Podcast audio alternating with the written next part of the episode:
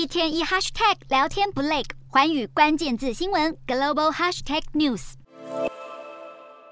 从国境之南鹅銮鼻的海岸线到台湾屋脊中央山脉的棱线，宝岛之美尽收眼底。然而，这却是中国央视的纪录片片段。航拍中国从二零一七年开播，是中国第一次透过空拍记录各地城乡面貌的大型纪录片。然而，在第四季最新曝光的预告之中，却出现了台北一零一。六号央视新闻微博也特地释出俯瞰台湾片的更多片段，内容不止南瓜自然景观，还有妈祖绕境汉屏东王船祭等人文习俗。有网友表示，拍摄的手法和取材的风格令人联想起齐柏林导演的纪录片《看见台湾》。然而，片中将台湾由南到北拍透透，但是近期两岸情势升温，时机点敏感，第一时间引发不少中国网友议论纷纷。中国要如何俯瞰台湾？好奇内容如何完成拍摄？更质疑是由谁掌镜？